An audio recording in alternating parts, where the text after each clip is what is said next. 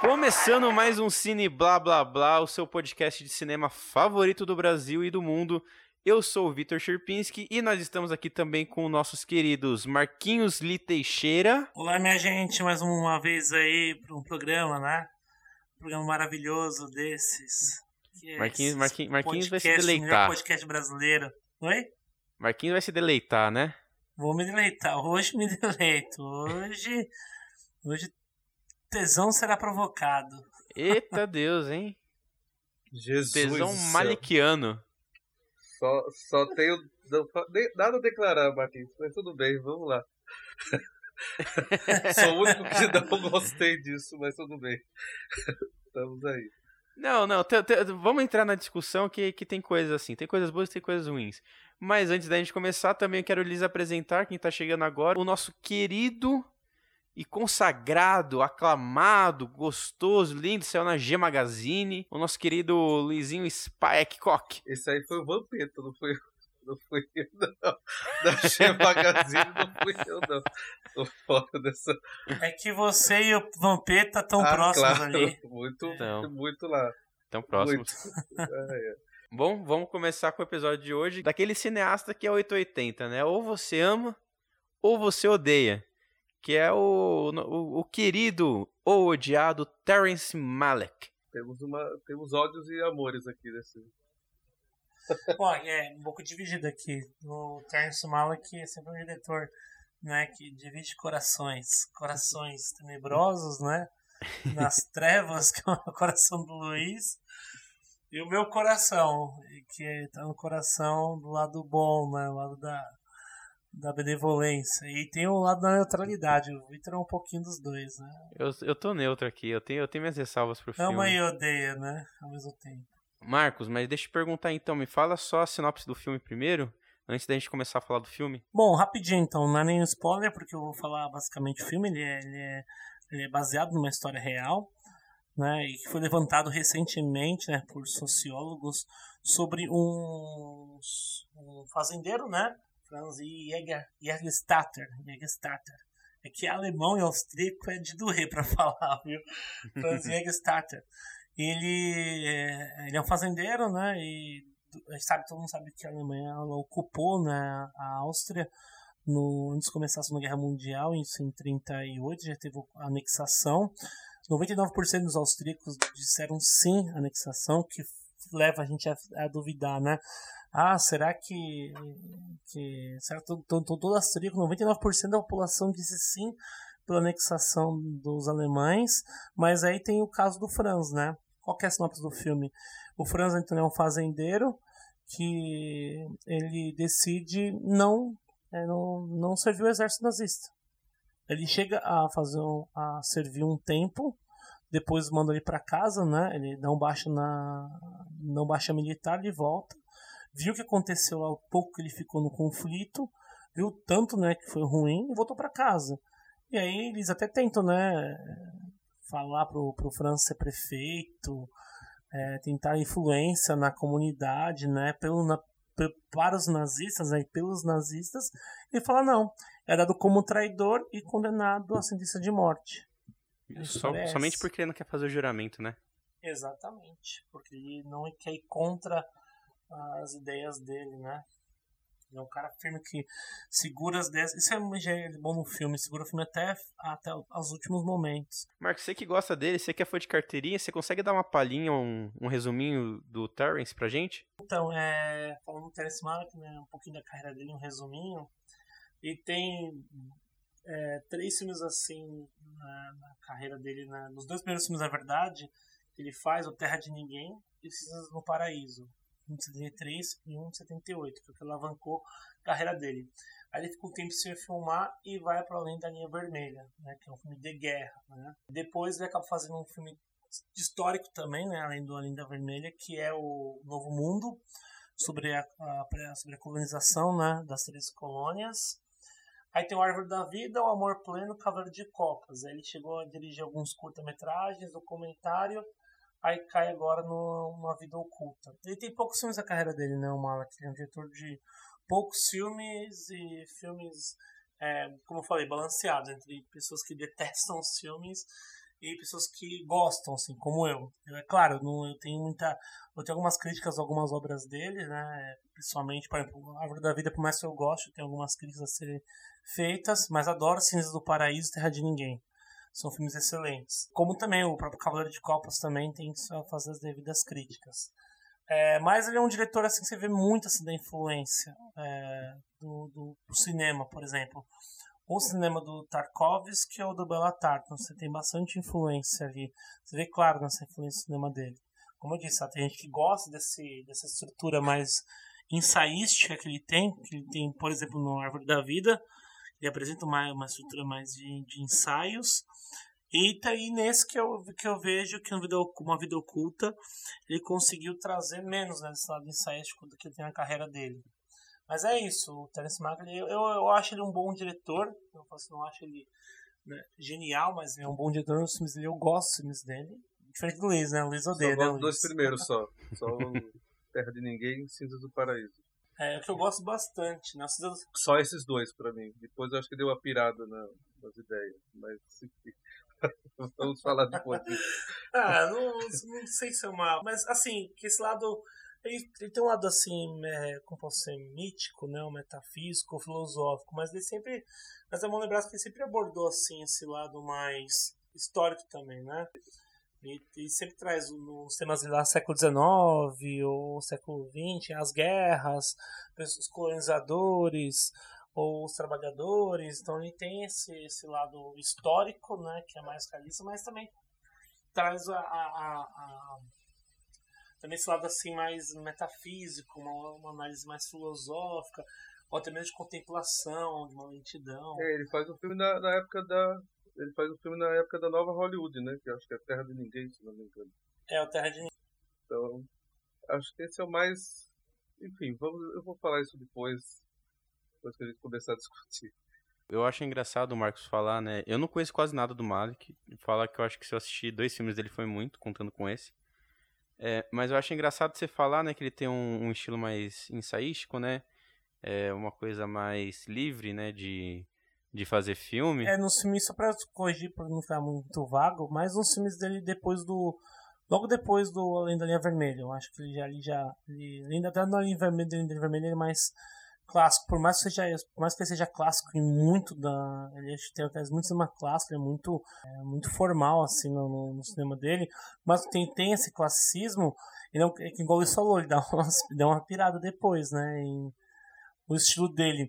Mas eu acho que é mais é além da linha vermelha, os três, esses três primeiros filmes, né? O Terra de Ninguém.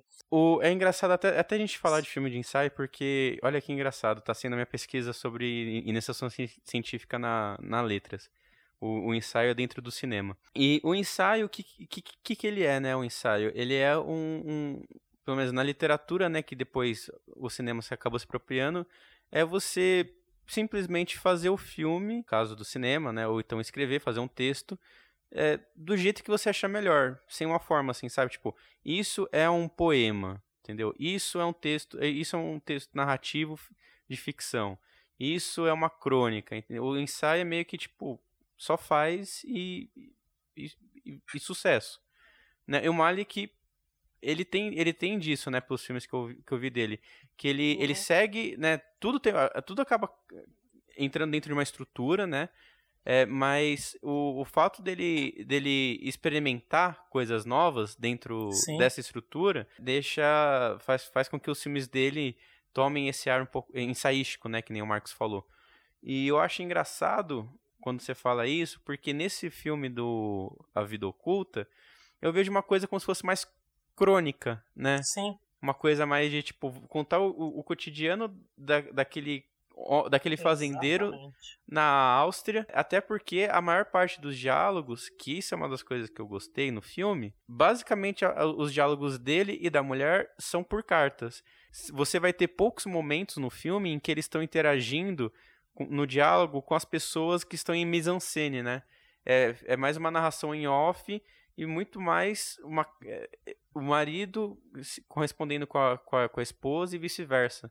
Que isso eu achei uma coisa muito bacana nesse filme. Eu também, eu achei, achei muito, muito bom isso. E só pra falar, Uma Vida Oculta, eu acho que o filme dele menos ação, acho que ele é menos ensaístico do que, por exemplo, a Árvore da Vida.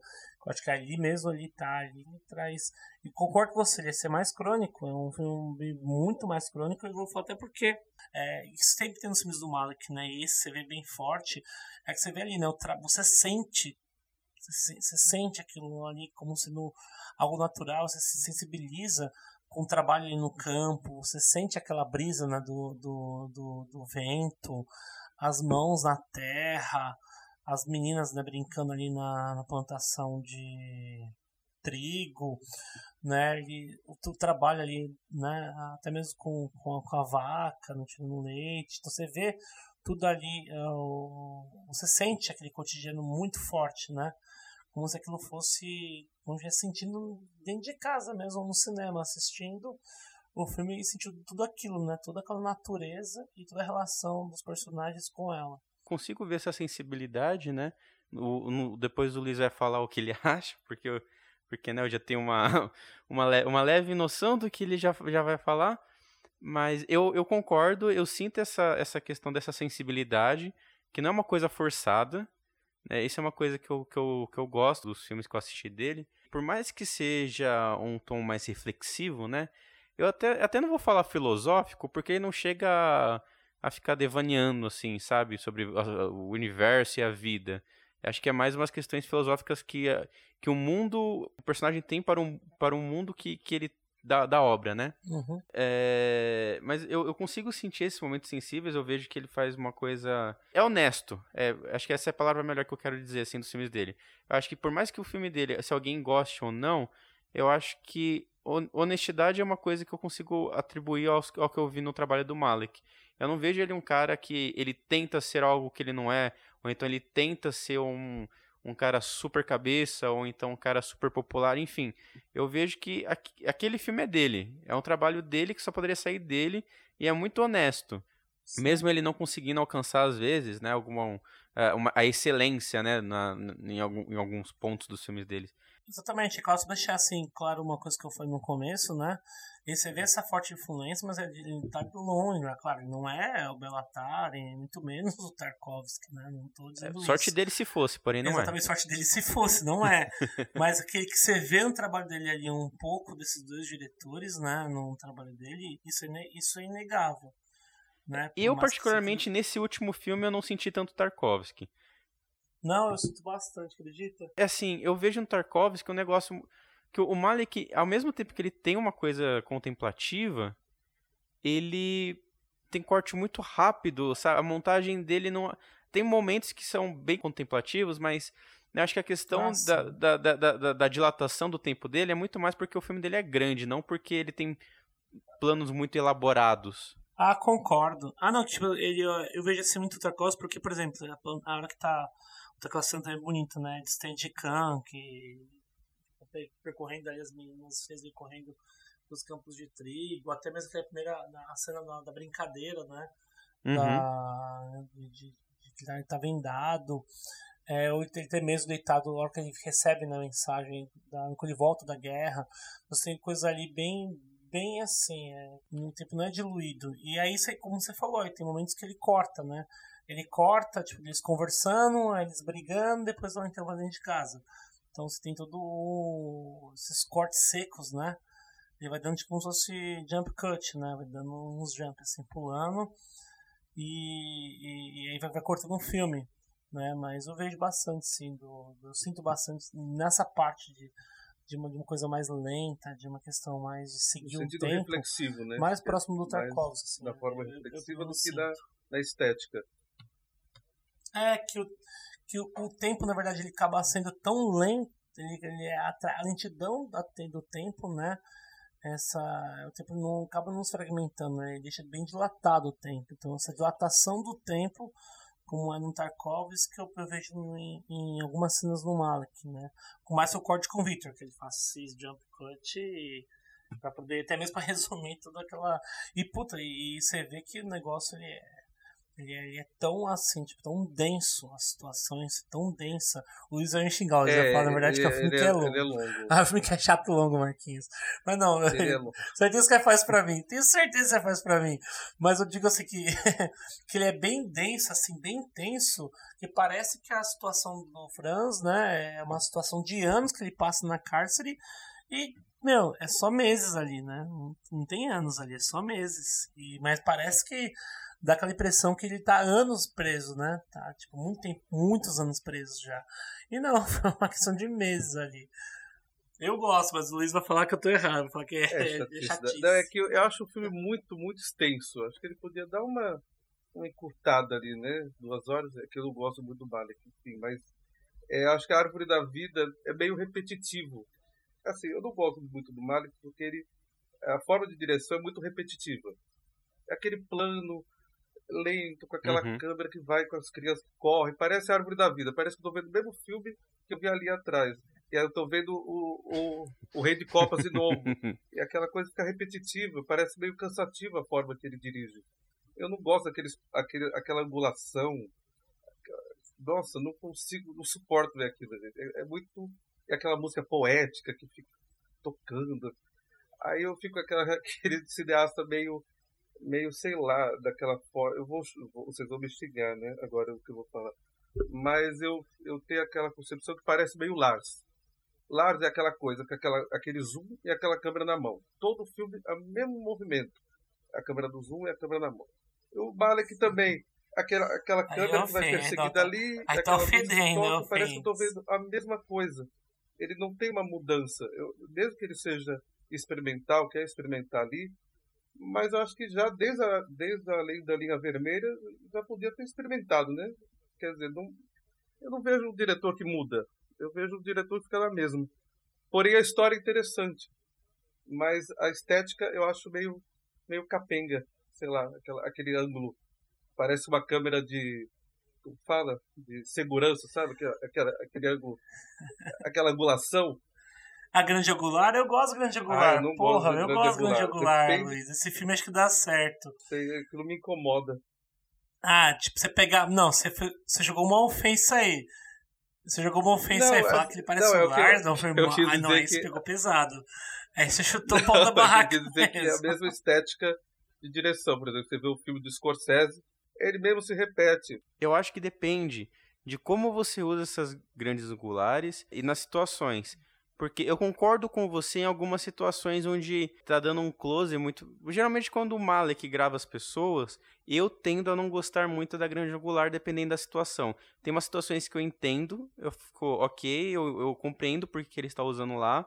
Não acho que fica melhor da, das opções, né? Que nem eu disse é, no comentário anterior. Ele pode tentar fazer na maior boa fé possível, às vezes não acaba caindo, porém quando ele usa grande angular para dar a espacialidade do local, quando ele está apresentando um ambiente, aí eu acho que ele usa muito bem. Eu, eu gosto. Quando está mostrando a capela lá, que, que, que o, o Franz está tá, tá conversando lá com o padre, quando vai mostrar as celas, essas coisas, aí eu acho que ela funciona porque ela dá aquela distorcida na, na ambientação que além de favorecer, né, você a, você vê muito mais detalhes do espaço, me chama também uma coisa que não sei se talvez seja um devaneio da minha cabeça, mas eu acho que acaba puxando um pouco para pro, pro, pro expressionismo alemão, que o, o cenário ele ele é um reflexo do tormento da cabeça da personagem, né? É, é, ele é reflexo da história. Então, como no expressionismo era tudo, né, aquele negócio Sim. gótico, torto, muito plástico, eu acho que talvez tenha um pouco disso na obra do Malek, de tentar colocar o transparecer no ambiente, né, com a, com a grande angular. Às vezes ele consegue de um jeito muito legal, às vezes ele não consegue, na minha opinião. Ah, não, e aí eu, eu vou, bom, você já fez a defesa, né, uma parte de uma defesa, já vou definir também com você isso. Eu acho que ele, quando ele coloca essas grandes angulares, é pra, pra mim, eu sinto que é isso mesmo. É pra fazer com que o, todo o ambiente, né, estivesse engolindo o personagem. Ou no caso, os personagens, né? Então você tem ali... É, e quando ele inclina a câmera, algumas inclinações fazem total, total sentido. Né? Ele sabe usar que o Listo Lars, né, o próprio Yorgos Lantimos, né, e o Lars, e que e ali para mim os caras sempre eu vejo que eles têm problema, né, e empregam a maneira da, de inclinar a câmera, a câmera na mão de maneira, a gente já reclama sempre disso, né, de maneira sem sem qualquer tipo de raciocínio e jogada. O do, do, o do, o do Terence eu, eu, vejo muito assim, a ideia do, de usar os angulares para poder fazer os, os, personagens serem devorados pelo espaço, é um, esse é um ponto. O ambiente né, o, da, da casa né, do Franz, da família dele, que basicamente é, é, o, é, é a todo tempo, né, todo tempo é mostrado a casa, como você falou, né, Victor, que eles se comunicam pela, por cartas, uhum. ele é esposo, todo momento mostra a casa deles, eles moram numa montanha, tipo, como se fosse uma parte de montanha que é feita por, por morro, né, é, então ele inclina a câmera para dar aquele aspecto de, de, de, de, clinagem, do, de, de, de clinar, sabe, da casa deles, como se estivesse numa espécie de montanha para dar essa sensação de desvirtualidade, a ideia do marido tá fora de casa, né? Tá na guerra, tá sozinho com as filhas, cuidando das filhas. Então eu acho que ele encaixa muito bem, né? Puta, eu acho linda aquela cena que ele deitado com ela na grama, aí leva, leva a dela pra cima, aí tem uma, um, um close, né? Tem bastante close, eu gosto bastante os closes, né? O Malek. E nesse é na mão, então acho que é uma coisa bem sensível, assim. É uma coisa que eu, eu, eu gosto muito. Eu acho que ele se se repete. Eu vejo que auto, a, a, a repetição. O novo filme do Scorsese é diferente, por exemplo. Por mais que ele se repete, não é o mesmo filme que eu já vi nos anos 80, 70, sei lá. É um filme diferente. Não, acho que tem, tem boas cenas ali. Tem, tem, tem quadro sobre. Ele tem, tem, tem cenas que ele enquadra, né? Faz quadro sobre quadro. Aquela cena que da porta do da igreja, né? O não personagem do último da do filme, o personagem que chega, mas ele tá ali próximo França, próximo da igreja, da porta, que enquadra ele, ele, ele tem, ele tem usa a câmera também centralizada, né, tá inclinada, repete a estética, eu acho daquilo que ele quer mostrar, que nem o Victor falou a parte da prisão, como mostra ali, eles moram numa área que é toda montanhosa, né, na Áustria. Para mostrar aquela, aquela natureza, né, que, que engole a cidade, eu acho que é importante. Todo momento você vê depois que ele vai, depois que ele nega, né, que ele tá preso. E a comunidade, a, a vila inteira, né, começa a meter pau nela, xingar, cuspir, jogar alimento, sabe, tipo, começa a ofender ela de verdade porque sabe que o cara traiu, né, a, a pátria, né? Entre aspas, a pátria. Ela, meu, todo, aquilo também se encaixa. Eu acho que a, estética acaba casando com a proposta do filme, da narrativa do filme. Aí também tem aquela cena do, do final, né? Quase próximo do final. Ela tá visitando na cadeia. E aí você vê aquelas grandes angular, meu, eles estão tipo num espaço muito pequeno e parece que o espaço é gigante entre os dois. Até eles tentam toda hora se abraçar, tenta abraçar ele, né? Fica a partir perto. Os caras dão. Né, pegam um cacetete lá e cacetam ele. Né, para tentar afastar. Eu acho que a, a câmera lá emprega muito bem nesse filme. Mas assim, a, o A Vida Oculta é um filme interessante, a história é bacana, então você acaba se empolgando com a história do, do cara, mas a, a estética que eu não gosto. Então eu fico meio dividido entre o roteiro e a estética. Toda aquela. Eu acho o filme menos pior do que a Árvore da Vida, por exemplo. Você gosta mais. Então eu acho que ali. Os dois é ruim, tanto histórico mas eu acho que aí, esse aí é até que a história é mais empolgante. Uma coisa de resistência, né? Não, eu gosto da Árvore da Vida. Fala que. Mas a Árvore da Vida não é melhor que uma vida oculta. É, se for por esse lado, também votaria esse por melhor. É, mas é aquela coisa, né? O, o, roteiro não é o que faz a obra ser melhor ou pior, né? É, um dos elementos. Dela. Por isso que eu fiquei dividido. Eu não gosto desse Exatamente. Eu gosto dessa reflexão que a história traz, né? Sobre o que é ser alemão barra austríaco na época da Segunda Guerra e o que é você talvez não compactuar com aquilo sem ser um, um, um, militante de esquerda, né, ou enfim, de algum grupo, algum movimento político que era contra o nazismo. Né? Eu acho interessante trazer porque ele traz essa simplicidade do campo. Ela basicamente não quer, né, fazer parte daquilo. Ele não está lutando contra, né? Até que tem uma fala no perto do final, né, quando o Franz está sendo julgado, né, por traição, essas coisas.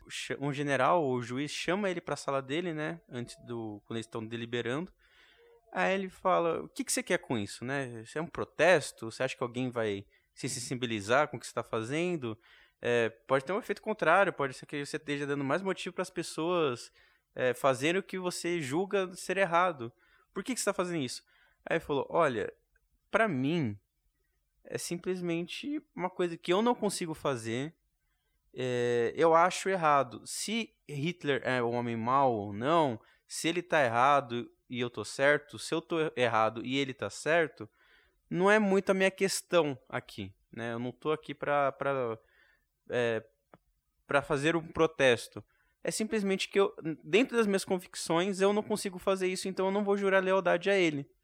Entendeu? Até que você vê que o, o, o general fica um pouco comovido. E eu vou entrar aí num aspectos agora que eu achei meio problemático no filme, né? Mas só vou concluir meu pensamento que o general até fica, ele mostra, né, o, o, o, general, o juiz todo pensativo na sala dele, né, e no final, o negócio achei que até meio clichêzão, né, que ele senta no lugar onde o, o, o Franz estava, né, como tipo, eu estou me colocando no seu lugar para ver se eu penso do mesmo jeito. Bruno Gans. É, Bruno Gans, tá. O ator.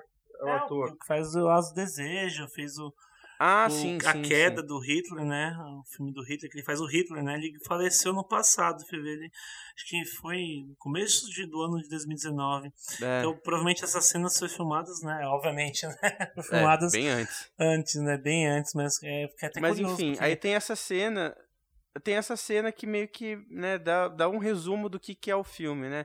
É você ser um cidadão é, aust, é, austríaco barra é, alemão, né? E não, uhum. não compactuar com, né? Mostrar como é que as pessoas te, tratam na rua por não compactuar, né? A lavagem cerebral, que foi o nazismo, porque mostra a vila que no, na, na, na primeira fase, até a conquista da, da guerra, aparenta, pelo menos no filme, que não teve uma lavagem cerebral tão grande fora da Alemanha, né?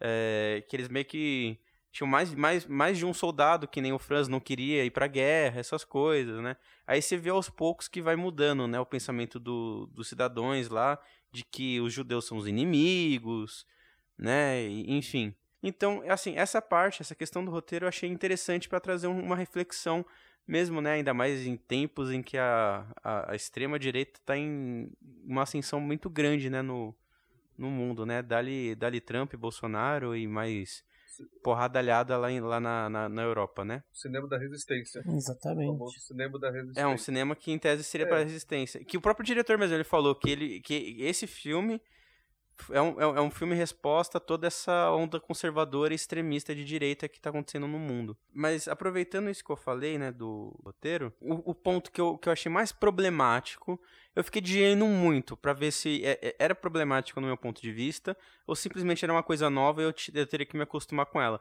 Mas pensando aqui, eu tendo a achar que é problemático. A montagem do filme eu não gostei. Eu não gosto quando ele começa a dar uns jump cuts. É, é como se fosse tipo uma o, a montagem sendo a confusão no, no, no cérebro da pessoa, entendeu? É, um, um, um, desabafo que eles fazem, que ele começa a cortar em cima dele mesmo, parece um corte meio de YouTube, que, que vai cortando os, os espaços entre uma fala e uma outra, aí o cara tá aqui num canto da sala, depois ele tá lá, aí depois um close na cara dele, dele todo desesperado, com aquela grande angular na cara dele, é e, e, e, uma, é, uma enxurrada, assim, sabe, de, de, diálogos e uma montagem, assim, eu não gostei dessa montagem, achei meio problemática, real. Assim, eu acho que não condiz com, com o clima lento que ele tenta dar pro filme. Talvez ele tenha pensado em fazer um contraste, de fazer um paralelo, né, com coisas contemplativas e esse, esse essa confusão mental que foi a guerra, né, que se passava na cabeça das pessoas, mas eu não acho que ele chegou com sucesso aí.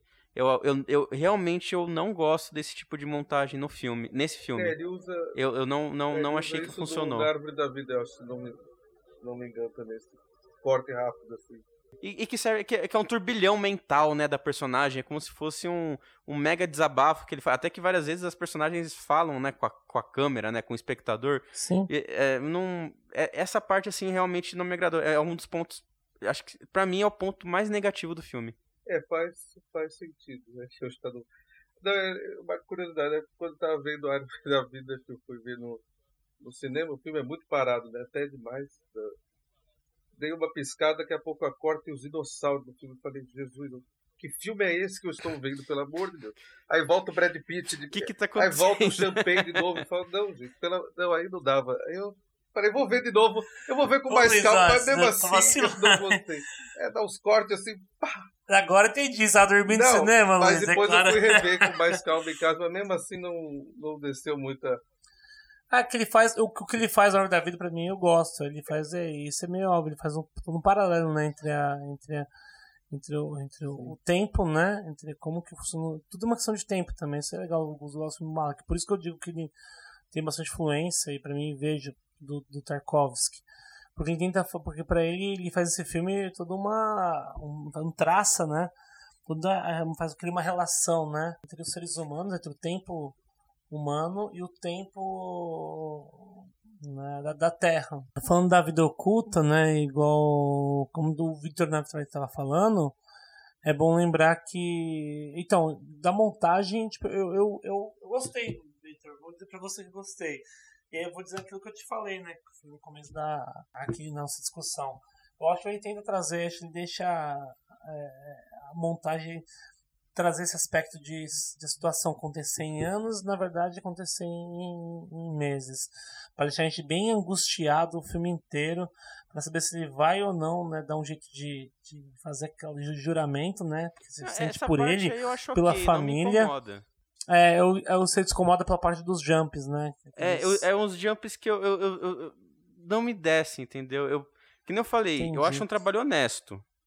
Não acho que ele fez com presunção de achar que ele é o novo Godard, que ele tá tentando. Sabe, não, porque ele, ele faz tá isso mesmo. É, ele traz, ele faz esses cortes, igual você falou, para ter uma conversa assim, você vê uma conversa interna. Eu acho que é muito.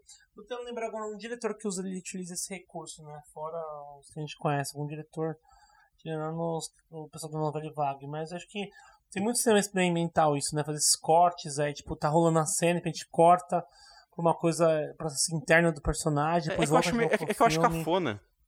Você acha cafona? Eu acho cafona. cafona foi ótimo essa defesa. É, eu também não sou muito fã, vou falar a verdade também, não sou muito fã desse recurso, mas eu acho que é, eu também não curto muito, mas eu parece, acho que nele um é recurso de estudante de cinema que acabou de graduar. Então, para mim, na verdade, esse recurso, para mim, ele é bem empregado nos filmes do Malik. Eu acho que de, de caso, igual você falou, explicação possível para dar para isso é fazer que cresce contraste. Que eu acho que funciona mais ou do que no que o Luiz falou, né? Do próprio. Do próprio ah, quem faz isso também é o próprio. É... O próprio Lars. O Lars também faz isso direto para mim, ali é bem ruim. É ruim né? Eu já gosto, por exemplo, da. da o Luiz reclama, da câmera bem baixa dele. Eu gosto. Você vê no Cisnes do Paraíso, tem umas, uns ângulos bem baixos também que ele já usava ali. Acho bem foda, assim, bem bonito. Né? Uhum. E a história acho que é o ponto bem forte do filme, né? É, eu acho que é o ponto mais jeito, forte do né? filme, a história. É tipo, nossa, é muito boa, assim. E você vê que o cara realmente, o cara, ele, ele, ele morre convicto com aquilo, né? De que ele não vai falar e não vai fazer aquilo que ele acha errado. Independente é. da pressão que seja feita para ele, até pressão contra a vida dele mesmo. É, até, até o advogado de defesa fala, mano, vai para um hospital, trabalha lá, você não vai estar tá ajudando ninguém em tese, você só vai estar tá salvando vida. E você vai ter que fazer o juramento, mas, tipo, mano, você pode estar tá pensando em outra coisa enquanto você faz o juramento. Você não precisa. Realmente, são só palavras. Só que para ele. Só que para ele aquelas palavras eram muito importantes, né? Porque iam sair da boca dele, então para ele tinha significado, né? Ele dá um valor muito grande para as palavras. Exatamente. E é triste ver um cara que ficou no anonimato desse jeito, por isso que é uma vida oculta, né? É duro ver um cara que ficou no anonimato durante muito tempo e, e recentemente foi resgatado por um sociólogo para sobre, sobre o que ele fez, né? De ter falado, não, não feito juramento, lutou contra, lutou contra tudo ali, né? Com todo um sistema, contra todo o nazismo, apenas dizendo que não ia fazer o juramento e se negando a fazer qualquer coisa que fosse, né?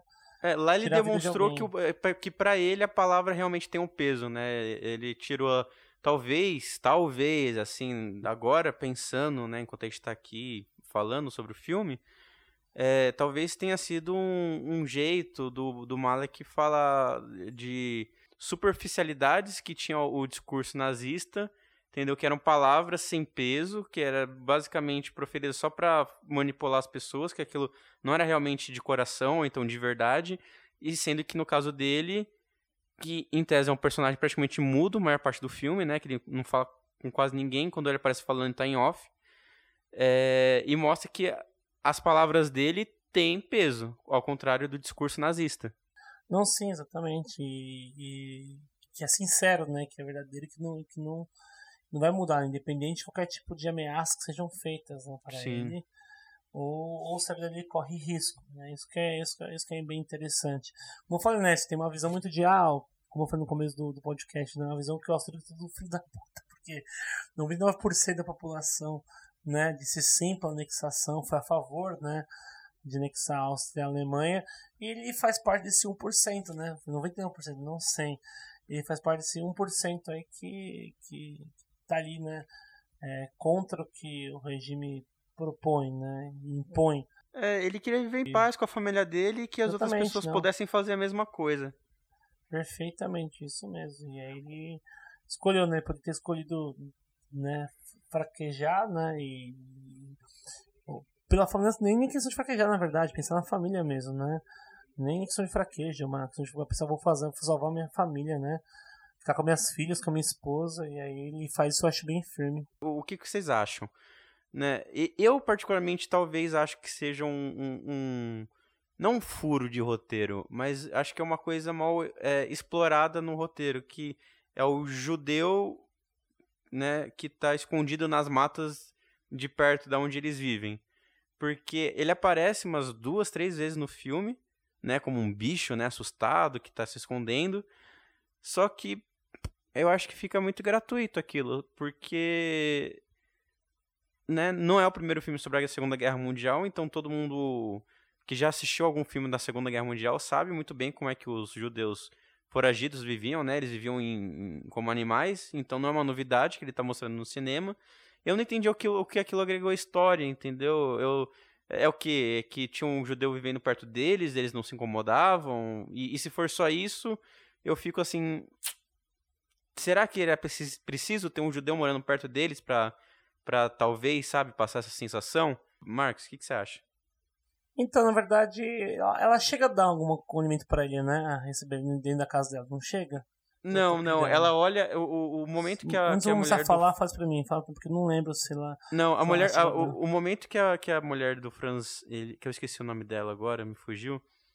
É, o momento que ela encontra ele, ela, ele, só fica encar, ele só fica encarando, sabe? Ela tenta se aproximar um pouco, aí ele sai fugido. Ah, então, na verdade, eu, eu acho que só para ilustrar, talvez eu, eu, eu mostrar que, independente da situação do cara que está se escondido na floresta seja a situação dela com as filhas, que não foram banidas né, da vila, então não precisam esconder na floresta, mas que basicamente é uma situação né, que acaba se equilibrando, porque ela acaba sendo basicamente a mesma, porque elas também estão na mesma condição de, de terem que se esconder né, na casa delas, ou ficar longe da, do, do centro da, da, da, da, da vila, da aldeia, porque o restante tá tipo é, odiando. Chegam até expulsá-los da plantação de trigo, né? Expulsá-los da, do comércio. Eu não sei, talvez seja, mas concordo com vocês. É, é um personagem que ele é, que ele é bem. Que não precisava, né? Poderia tirar é, e a história continuaria sendo a mesma. Ele. Exatamente, mas para tentar entender, entender o, esse personagem eu, eu colocaria isso, mas é eu tô forçando o entendimento para por que esse personagem ele, ele tá ali. Até porque a gente não tem nenhuma leitura dele além do que eu tô falando que a gente tá discutindo. Eu não sei, talvez uma algo seja por ilustrar. Né? Eu acho que como eu não tava gostando tanto do, do filme, eu acho que eu não acabei prestando muita atenção nessa parte. Porque eu acho o filme muito São longo, vadio, eu tava me cansando. Eu, eu vi esse filme pa pausando. Eu não vi esse filme do começo ao meio e fim, assim, de uma vez só.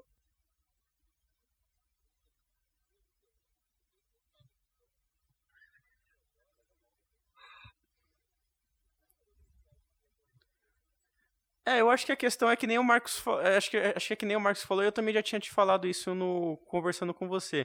É aquela sensação que ele quer te dar de é, o cara, ele tá tendo uma vida esses meses para ele pareceram tipo uma eternidade, entendeu? Então, você espectador irá achar que o filme parece é uma eternidade.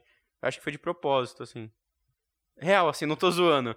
Eu acho que assim, eu fiz um filme longo justamente para você sentir, sentir o, o, o, drama que ele esperou desde o momento que ele foi capturado por não fazer o juramento até ele morrer. Eu acho que foi, tipo, para isso. É, faz sentido. Então é meio, é meio longo até para quem tá vendo, né? Eu senti, né? Que eu vi o filme pausando. Uma outra coisa é, do filme que eu acho que para mim vale a pena falar e que pelo que eu vi nos filmes dele ele recorre muito e talvez eu acabe concordando com o Luiz nessa questão que é a, a, a iluminação, né? A, a fotografia. Eu não vou dizer fotografia em geral, porque não envolve questão de ângulo e de, e de movimento de câmera. Mas a iluminação desse filme me incomodou um pouco em algumas partes, porque eu acho que essa luz estourada que ele tem em, em quase todo o filme, eu acho que ela acaba perdendo o sentido. Pode ser aquela coisa, né, de vou trazer o lúdico pro filme, né, aquela coisa mais sonho, é... ou então algo algo estético mesmo, saca? Porque quantos quantos quantas vezes a gente não viu no cinema, né, uma pessoa abrindo a porta com tudo tudo muito claro e só silhueta, é, uma, é, um, é um plano bonito né? Um, é, um, é uma estética bonita. Só que eu acho que acaba ficando sem um motivo ali. Esse, esse, essa, essa questão lúdica, né? Essa, essa, essa superexposição que ele coloca no filme, isso me incomodou de uma certa maneira. Porque, sei lá, cara, cê, é tudo muito branco às vezes. E não sei se casou com o filme. Falta uma dramaticidade. Falta uma dramaticidade na iluminação, concordo. Pode ser, faz sentido. Bom, eu gosto da iluminação, acho que ela casa bem com o filme. Acho que às vezes ela acaba sendo intencional. Talvez pelo, pela maneira como você falou do Jump Contra, ter estado mais realista, natural, acho que ele acaba, acaba tendo essa exposição além do que deveria ser, uma, uma maneira mais clássica. Eu não vejo problema, eu não vi problema nenhum. Pra mim é ok, não tem nada de. Nem de bom nem de mal. Nem de mal, pra mim é ok, é, funcionou. Não, não senti que foi. que não senti que ficou desconecto, ou, ou ficou muito. ou ficou over, ou não sem sentido. Nossa, eu achei, eu achei que foi porque, tipo, no Árvore da Vida também tem muito disso, né? É aquele negócio, né? Muito, muito uau, muito mítico, muito lúdico. E. Muito estourado, né? Tem, sei lá, né? Toda hora, assim. Não, não, parece que tem um propósito narrativo. Aí sim parece o maneirismo dele. Essa marca, né? Quer fazer essa marca registrada. É, Marquinhos gostou do filme todo, não tem como. Ele vai defender esse filme com unhas e dentes, não tem jeito. Né? Não, eu, eu tenho. Eu, tô zoando, tô... Por exemplo, eu critico o Luiz falou. Eu acho que a. Que a maneira como é colocada, por exemplo, a as jump cuts assim, me incomodam também um pouco, não vou mentir, me incomoda um pouco. Mas não acho o dia inteiro ruim, acho que é, é aceitável, sabe? Bom, eu acho que a gente já pode dar um, um fechou na discussão desse filme, né? Porque apesar do Marquinhos ter algumas ressalvas, né, com a montagem, a gente já viu que ele é, ele, ele vai puxar um saquinho, assim, aqueles, aquele, sabe aqueles pelos pubianos do, do Malik? O Marquinhos vai estar tá lá puxando pentelho por pentelho, né? E o Luiz também não gosta. Fala isso pro Joel também. Joel, Joelzinho também curte, hein? Mas vamos fazer então a nossa votação. Para quem tá chegando agora, eu queria dizer o seguinte: a nossa classificação ela funciona como? Nós damos um blé para quando o filme é péssimo. Nós damos um blá para quando o filme é ruim, porém não é péssimo. Nós damos dois blás, né? Blá blá, para quando o filme é bom ele não é. Ele é razoável. É, três blás, blá blá blá, pra quando é um filme ótimo, você fala, caralho, mano, puta filme. E cine blá blá blá, né, é um, uma obra-prima, né, aqueles filmes que vão ser lembrados durante a história do cinema. Né? Então, gostaria de chamar o Luiz, né, que adorou esse filme, Nossa, que achou esse filme muito empolgante, assistiu ele de uma vez só. É... Qual é a sua nota pro filme, Luiz? Olha, eu ia dar Blé, mas aí, pela história, pelo, pelo poder que tem a história, eu vou dar o Blá. Só, só faltou um pouquinho só pra dar Blé, mas vou dar o Blá pro Terence Mano. É, eu já imaginava que você ia dar um Blá, né, Luizinho? E, é. e, e, mas, mas eu não acho que é tudo isso. Mas enfim, eu vou ficar por último. Marquinhos, dá sua nota. Minha nota vai ser totalmente oposto, né? Tem que fim, pegamos um filme que a gente consegue se opor bastante, né? Tem a gente pega que a gente bem parecido. É blá blá blá pra mim. Blá, três blás? Três blás. Porra. Surpreendeu a todos. Né? Caraca. Pra mim só não dou, só não, pra mim tipo, só não fecha porque é, é, me, me incomoda um pouco. Eu não acho ruim, mas me incomoda às vezes essa, é, esse jump cut dele, mas eu gosto muito. É, eu, eu dou dois blás. Eu dou blá blá. Eu acho um filme bom, acho um filme regular. Não acho ele ruim, mas também não acho ele tudo isso. Né? Eu, eu, digamos que eu sou, eu sou a voz da razão nesse podcast, né? Porque o Marcos adorou muito, o Luiz odiou. Eu tô aqui, ó. Eu tô, tô defendendo e, e atacando o filme. é a primeira vez isso acontece nesse podcast. Primeira vez, primeira vez que temos eh, divergências muito grandes, assim, de opiniões. Pelo menos entre vocês dois, né? Exatamente. É. Ah, o Star Wars foi um pouco assim, que o Luiz achou péssimo. Achou ah, é péssimo verdade, do é. péssimo. É. Verdade. O eu Marquinhos a gente só achou ruim, não achou tudo tão ruim assim dois filmes até agora. Então. É, e, e, eu também destoei de vocês, porque eu não gostei muito do Farol, né? E vocês gostaram. É. É que nós dois gostamos, a mesma opinião, né? Agora que foi opiniões Verdade. diferentes. Então, nós chegamos no final do nosso programa. Eu queria agradecer sempre, né, quem né, chegou aqui ao final desse, desse áudio. Lembrar sempre, né, para todos, seguirem nossa página no Facebook, Cine Blá Blá Blá seguir a nossa página no Instagram, arroba cineblá. E temos uma novidade. Nós temos agora também o Twitter do Cine Blá Blá, arroba blá underline cine. Então siga a gente no Facebook, no Instagram, no Twitter e também no YouTube, né, nosso canal Cine Blá Blá, Blá que nós, o, o, o mesmo episódio que nós colocamos aqui no Spotify, no Deezer, né, nas plataformas de áudio, nós também disponibilizamos no YouTube. Então sigam a gente nessas, nas nossas redes, nas nossas páginas. Muito obrigado por ouvirem a gente. Até a semana que vem e tchau. Tchau, tchau, tchau, gente. Até mais. Tchau, tchau.